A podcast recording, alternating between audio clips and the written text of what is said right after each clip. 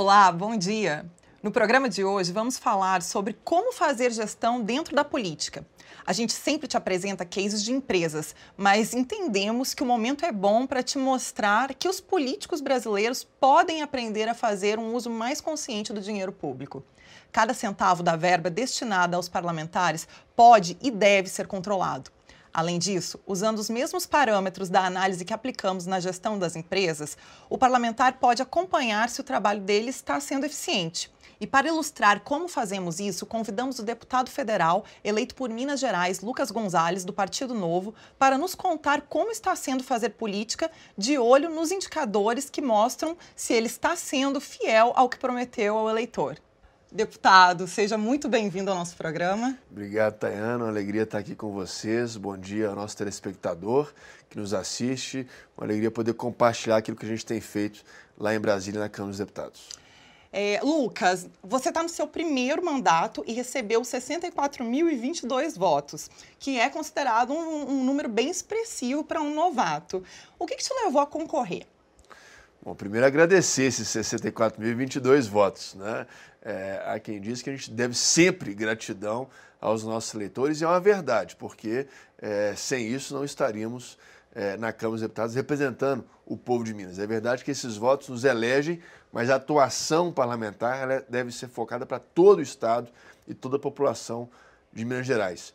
Mas eu quero destacar, assim, é, duas motivações que me fizeram sair da minha vida privada, da minha família, da minha vida profissional e ir para a política. Primeiro, é, a indignação com a vida pública, é? a indignação com a corrupção, com a falta de gestão, com a falta de resultado, tudo isso que a gente vê nas manchetes dos jornais e que gera de alguma forma indignação. Eu saí da indignação e fui para a ação. Né?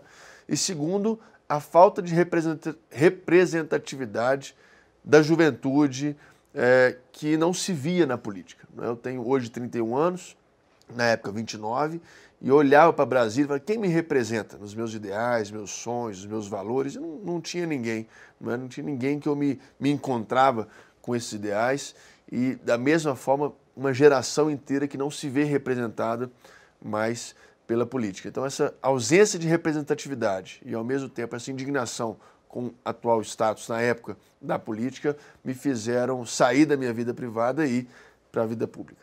E você começou cedo na empresa do seu pai, é, uma transportadora, certo? E lá você fez de tudo, passou por todos os departamentos, trabalhou em todas as áreas, é, seguiu rodando até chegar no cargo de diretor.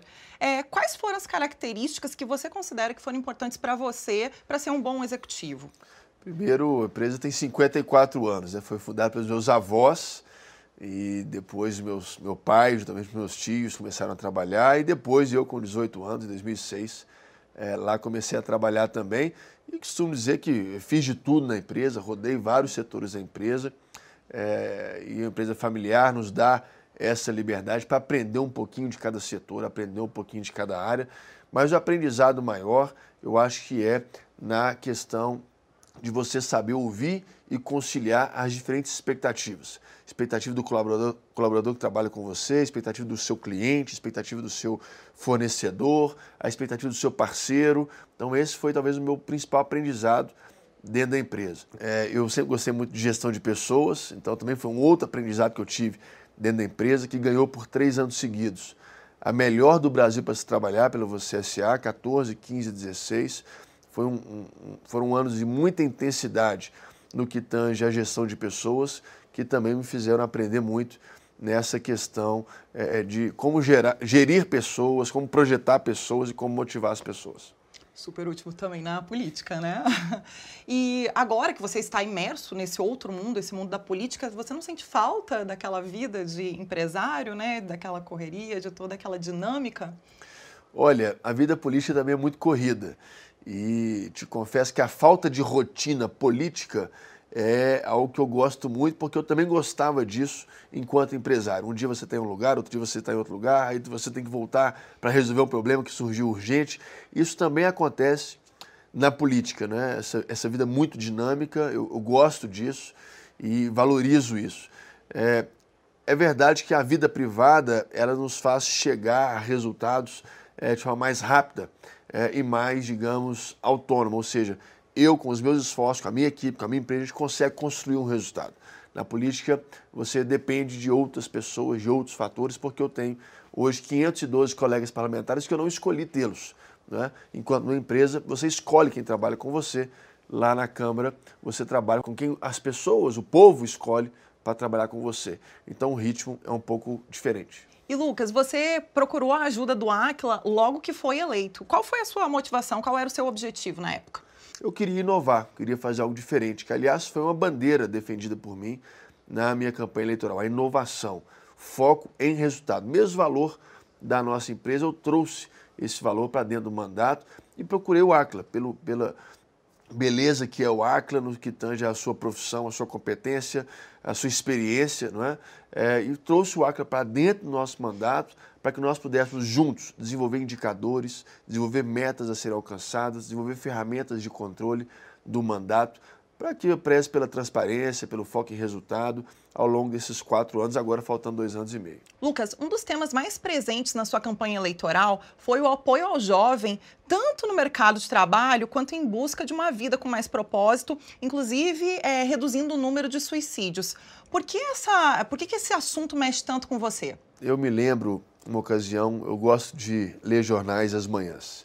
Eu estava indo trabalhar e a manchete de um jornal dizia que 67% dos jovens brasileiros queriam deixar o país. Ou seja, esses jovens estão no Brasil fisicamente, mas o coração deles não está mais no Brasil. Eles não se veem no Brasil, eles não se veem empreendendo, eles não se veem é, perpetuando sua família, eles não se veem realizando seus sonhos no nosso país. E isso é muito triste. Né? O Brasil passa, ainda passa, por uma década muito difícil de um desemprego muito alto, em especial na juventude. O desemprego que hoje na nossa nação gira em torno de 13%, se você fizer um recorte só entre a juventude, chega a 28%. Então, é quase que um a cada três jovens estão desempregados. Nós temos 50 milhões de jovens de 14 a 29 anos aqui no Brasil. Então, isso mexeu muito comigo. Né? Essa falta de perspectiva profissional, a falta falta de acesso ao estudo de qualidade, a falta de acesso ao mercado de trabalho, a falta de acesso a ferramentas para empreender, tudo isso é, são bandeiras que eu carrego no meu mandato para permitir que o jovem realize os seus sonhos no Brasil. A gente precisa, de alguma forma, despertar a paixão da juventude brasileira de novo pelo nosso país. E a política tem também a sua responsabilidade nisso. Inclusive, a falta de perspectiva profissional é um dos fatores que tem levado ao Brasil a ocupar tristemente o oitavo lugar no mundo de suicídios. O suicídio dentro da juventude cresce assustadoramente. É um mal silencioso, mas é uma realidade muito próxima a nós. Às vezes a gente não percebe, a gente não ouve, mas é o que tem acontecido com muita frequência. Nós temos uma tentativa a cada 40 segundos. É um número assustador. Então, é exatamente fatores educacionais, falta de acesso à saúde mental, questões familiares, mas também a falta de perspectiva profissional tem levado muitos jovens a se automutilarem e também é, darem fim à própria vida. É por isso que eu também presido a Frente Parlamentar de Prevenção ao Suicídio e Automutilação, que para nós é uma responsabilidade muito grande, ainda mais esse setembro amarelo, que celebra a vida, valoriza a vida, em especial também dentro da juventude. Esse é um assunto realmente muito triste, né? A gente tem que ajudar a mudar essa realidade. Mas vamos voltar aqui para falar um pouquinho da consultoria. É, Lucas, os nossos consultores, eles te ajudam a acompanhar o impacto das ações que você realiza. Mas em caso de você executar uma ação e não ter o retorno sobre ela, como que você reage? A gente primeiro faz uma avaliação porque não surtiu efeito, né? É, a política, infelizmente, a gente não é como uma empresa que você tem resultados mensais, quinzenais ou até semanais de venda, de números, né, que você consegue é, examinar aquilo que está dando certo e aquilo que não está. A política a gente não tem isso. Então a gente precisa fazer, às vezes, alguns ensaios para ver o que de fato está dando certo e o que não está dando certo. Posso citar como exemplo que já ao longo do mandato nós fizemos duas pesquisas públicas é, de, digamos, satisfação. Né? É, e qualquer pessoa pode entrar e pode responder a sua opinião sobre o nosso mandato. Mas também fizemos duas pesquisas, digamos, qualitativas, ou seja, nós escolhemos 40 pessoas que representam aquelas pessoas que eu entendo que eu tenho uma certa um certo relacionamento, uma certa representatividade, e essas pessoas também respondem uma pesquisa para avaliarmos se a resposta dessa qualitativa, como é que ela está comparada com a quantitativa, né? para a gente tentar sempre encontrar um meio termo no mandato. E é tão interessante que, às vezes, a leitura de uma não é exatamente a leitura do outro. Né? E aí a gente tenta, sempre focando em resultado, sempre muita transparência, a atuação lá em Brasília na Câmara dos Deputados. E aproveitando que você falou sobre essas pesquisas, então, como que vocês reagem quando vocês têm um feedback negativo? Primeiro a gente avalia se é um feedback pontual, de alguma coisa assim, é, muito, muito solitária, né, muito distante da realidade, porque como a pesquisa é pública, qualquer pessoa pode entrar. E a política a gente sabe que é impossível você agradar todo mundo. Certamente aquelas pessoas que não apoiam o meu mandato, que não aprovam as minhas condutas, não aprovam os meus votos. Então eles podem entrar lá e inclusive dar uma nota muito ruim né, ao meu mandato. Então a gente tem que avaliar se não é um caso é, muito isolado. Agora, se a gente tiver uma recorrência nisso, a gente constrói todo um plano de ação né, para corrigir aquela situação e tentar reverter nos próximos meses e na próxima pesquisa verificar se aquilo de fato foi corrigido. É, e aproveitando que você falar de plano de ação, você tem um consultor do Aquila que fica lá dedicado a vocês, né? Dentro, inclusive, do gabinete, acompanhando e analisando todos os dados, propondo mudanças, é, avaliando cenários, acompanhando a execução das ações, né? Como você, como parlamentar, lida com essas planilhas, com essas informações? Elas te ajudam na tomada de decisão? Muito, muito. Eu, eu gosto né, dessa é, tomar decisões com base em dados né, e não com base no achismo, no achômetro. A política também é um meio que nos leva muito ao achômetro e a gente toma decisão muitas, muitas vezes emocionais e poucas vezes com base em dados, em ciência. E o ACLA faz exatamente isso, me ajuda a tomar decisões com base em ciência. Eu posso citar como exemplo, o ACLA tem uma ferramenta fantástica chamada IGMA, é? é? que de alguma forma mede vários indicadores dos 853 municípios mineiros. E nós, parlamentares, temos aproximadamente 16 milhões de reais das chamadas emendas parlamentares para destinar para as mais diversas cidades e projetos de Minas. E com base no IGMA, nós fizemos todo um processo, uma metodologia. O edital é público, aliás, está inclusive aberto o nosso edital para 2021 Qualquer projeto, qualquer município, ele pode se inscrever. E aí o Acla me ajudou a desenvolver todo um fluxograma, um processo para selecionar os melhores pleitos, os legítimos pleitos, para que destinemos as emendas parlamentares. E aí, só para dar um exemplo, é, Minas Gerais são diferentes realidades. A gente tem a metropolitana, a gente tem o Triângulo Mineiro muito forte no agronegócio, a gente tem o sul de Minas, muito desenvolvida. A gente tem uma realidade muito diferente no norte de Minas e no Vale de Etionha. E eu tive a oportunidade recente de conhecer a cidade chamada São João das Missões. Inclusive escrevi sobre ela num artigo publicado recentemente, porque é o pior IDH de Minas. Eu nunca fui lá, nunca estive lá e nem sabia da história dessa cidade. Uma cidade que tem uma aldeia indígena, inclusive, muito grande. Mas, segundo o IGMA, é a cidade extremamente carente. E só descobri isso em função do IGMA. E aí tive a oportunidade de destinar para essa cidade, onde eu não tive nenhum voto, onde eu nunca tive na minha vida, mas eu destinei para lá emendas parlamentares por saber que lá é uma das piores IDHs de Minas Gerais, destinei a emenda parlamentar e depois fui lá conferir o que lá estavam fazendo com recursos destinados.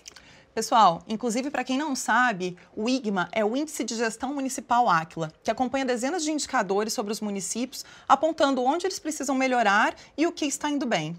Essa conversa com o deputado federal Lucas Gonzalez vai continuar no próximo bloco. Até já! O Aquila é uma empresa internacional de origem brasileira especializada em gestão por resultados. Temos 450 profissionais com atuação em consultoria, treinamento e tecnologia de gestão. A gestão é fundamental para o sucesso de uma organização e acreditamos que todos os ativos podem ser mais produtivos. Nosso espírito de servir nos faz assumir como prioridade os interesses das marcas que nos confiam seus recursos. Nosso time de sócios e consultores gostam do que fazem e se dedicam sem cessar à busca da excelência. Oferecemos soluções avançadas de gestão para que empresas e órgãos públicos no Brasil e em diversos países ganhem mais eficiência e aprimorem sua performance. Nosso conceito de qualidade: lutar continuamente para entregar o melhor produto e prestar o melhor serviço pelo menor custo. Transforme sua visão de futuro em resultados.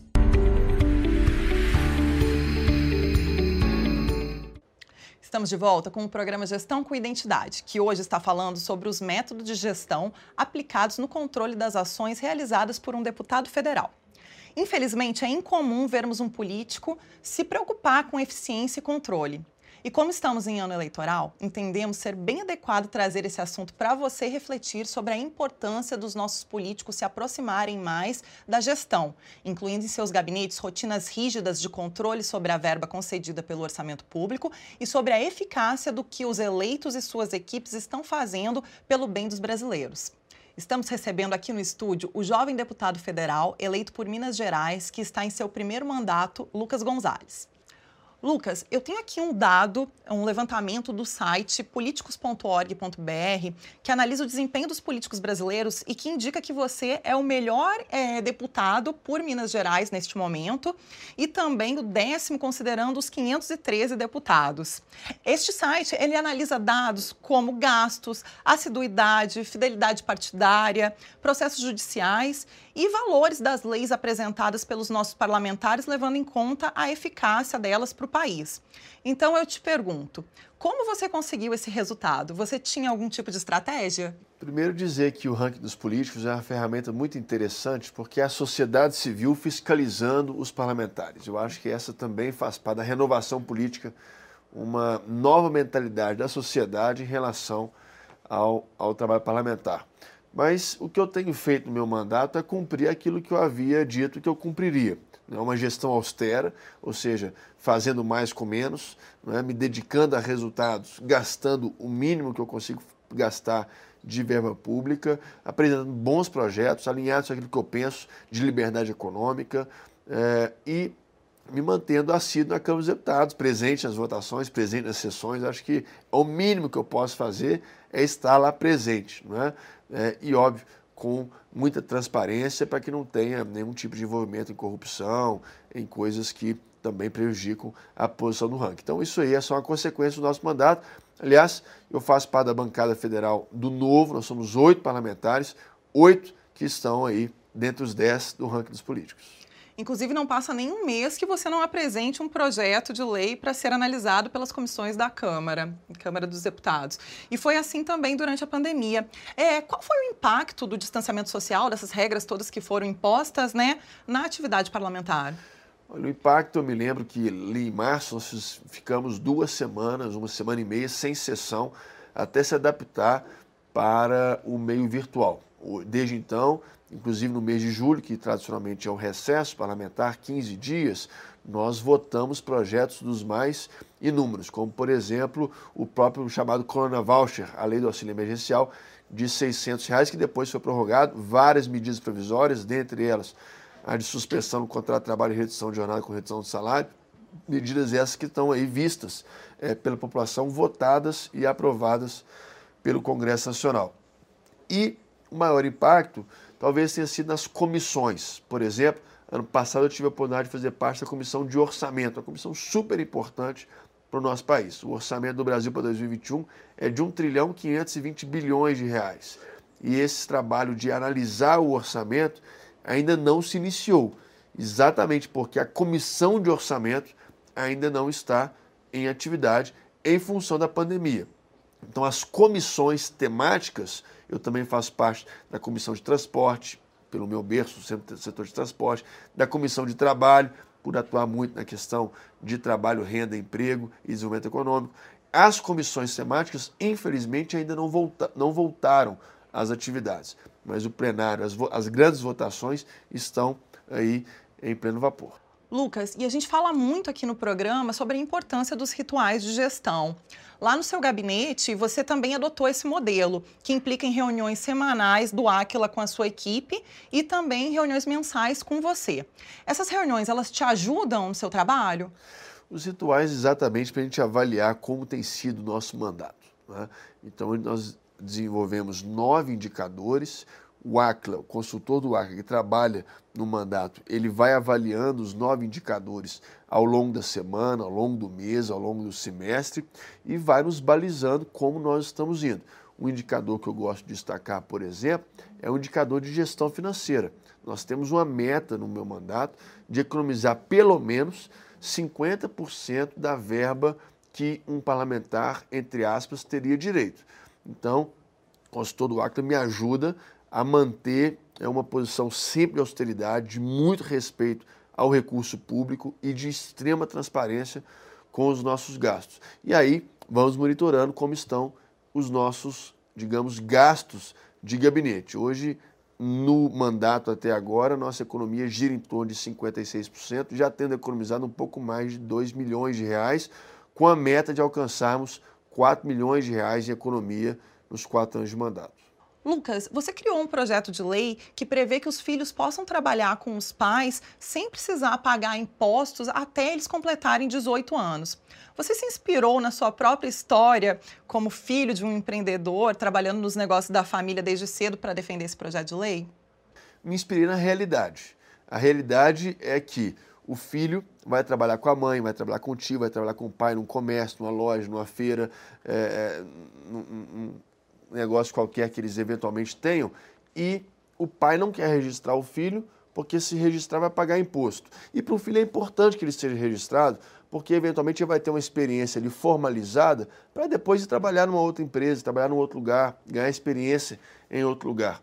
Então, eu fiz esse projeto de lei, ele está avançando, lento, infelizmente, a pandemia atrapalhou muito o ritmo é, dos projetos que a gente tramita exatamente nessas comissões temáticas antes de ir a plenário, mas espero que esse seja um projeto que tenha bom êxito lá no Congresso Nacional. E qual foi a receptividade dele lá na Câmara dos Deputados? Foi boa, foi boa. A turma gosta dos projetos, né? mas é, de fato ele, ele é, o processo é um pouco lento e se nós não ficarmos atentos, é como se fosse é, um prato de comida aí no self-service que não é a mesma pessoa que coloca, não é? São vários parlamentares que vão dando pitaco ali no prato, né? Então um coloca o arroz, aí o outro coloca o feijão, outro... aí quando sai o prato não sai bem do jeito que você imaginava, né? E aí você precisa ir corrigindo ao longo do caminho. Aproveitando que estamos falando sobre empreendedorismo, vamos estender a conversa para abordar a questão dos MEIs, microempreendedores individuais. Você também tem um projeto para facilitar a adesão das pessoas ao programa. O que deve mudar, na sua opinião? Eu sou irmão mais velho de cinco irmãos. Eu me lembro quando adolescente, meu pai falava assim: Lucas, você não pode fazer isso, isso e isso. O resto todo, então, subentende-se que eu posso fazer. É muito diferente se ele dissesse assim: você, de alguma forma, você só pode fazer isso, isso, isso. E o resto todo eu não posso fazer.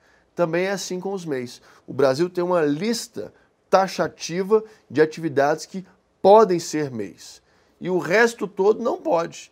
E aí alguém quer inovar, alguém quer empreender, alguém quer fazer alguma coisa diferente, olha para essa lista e não se vê lá. Fala, poxa, então eu não posso ser MEI. A gente quer trocar isso. A gente quer fazer com que a lista seja de profissões que não podem ser MEI. E o resto todo pode ser MEI. Então, alguém quer empreender, alguém quer inovar, alguém quer fazer alguma coisa diferente, inventar uma profissão que nem existe ainda, aliás, o século XXI vai ser marcado por isso, é, pode ser MEI. Né? Não vai precisar esperar o Congresso Nacional ou o Ministério da Economia colocar na lista lá que agora quem faz bolo artesanal assim, assim, assim, assado, pode ser MEI. Isso não pode acontecer. Né? Então a gente quer trocar essa lógica e colocar o que não pode ser MEI e o resto todo fica liberado para ser MEI. E aproveitando que você acabou de citar aqui a sua vida pessoal, então você é o filho mais velho de cinco irmãos e também casado, pai de dois filhos. Com o entendimento que você já tem da vida parlamentar e dos bastidores da política, isso te estimula a pensar em concorrer novamente em 2022? Eu estou gostando muito de ser político. Acho que um dos meus é, grandes desafios é me manter fiel àquilo que eu tracei como propósito no meu mandato, que é inspirar pessoas e transformar o Brasil. Enquanto as minhas ações, as minhas atitudes, é, os meus votos estiverem inspirando as pessoas pelo exemplo, pela transparência e o foco seja o Brasil, a transformação do Brasil, eu acho que vou estar sendo fiel a esse propósito e vou poder continuar contribuindo com a vida pública. Mas isso não depende de mim, depende das pessoas. É, e falando dessa inspiração, você tem mais de 53 mil seguidores no Instagram e publica tanto assuntos pessoais envolvendo sua família, né, quanto detalhes da vida parlamentar. Essa mistura, ela faz bem para o seu perfil? O seu público gosta desse, desse tipo de publicação? Eu gosto da transparência né? e valorizo muito a família. E eu acredito muito que famílias fortes geram uma sociedade forte. Também é por isso que eu valorizo a minha família exatamente para inspirar as pessoas a valorizarem as suas famílias. Né? E é com base na minha família, enraizado na minha família, que eu trago toda energia, todo entusiasmo, toda esperança é, para a atividade profissional, para o mandato, para a vida. Né? Então eu sempre gosto de mesclar a vida parlamentar, a vida familiar. Eu acho que isso é transparente e, de alguma forma, também inspira as pessoas a acreditarem que famílias fortes geram uma sociedade forte. Ótimo, excelente. E vamos falar um pouquinho sobre a sua visão da reforma administrativa que está tramitando agora no Congresso. É, tem gente que ainda acha a reforma um pouquinho acanhada. É, uma importante mudança seria a perda da estabilidade, o que só afetaria quem tomasse posse, então, após a aprovação da proposta da emenda constitucional. Você acha que a PEC traz a dose certa de mudança? Perceba que política não é tão simples. De um lado, nós estávamos esperando a reforma já há tanto tempo e ela chegou. Que bom que ela chegou. Não é? De outro, a gente esperava uma reforma um pouco mais agressiva e ela veio sim um pouco mais acanhada, mas ela veio.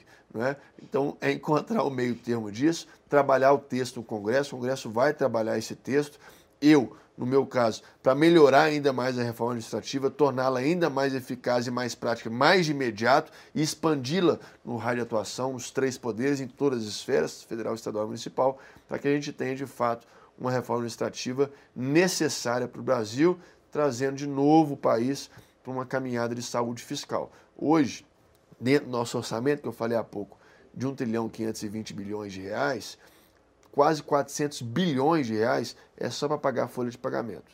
E a reforma administrativa pega exatamente essa fatia da pizza para ajustar esses gastos.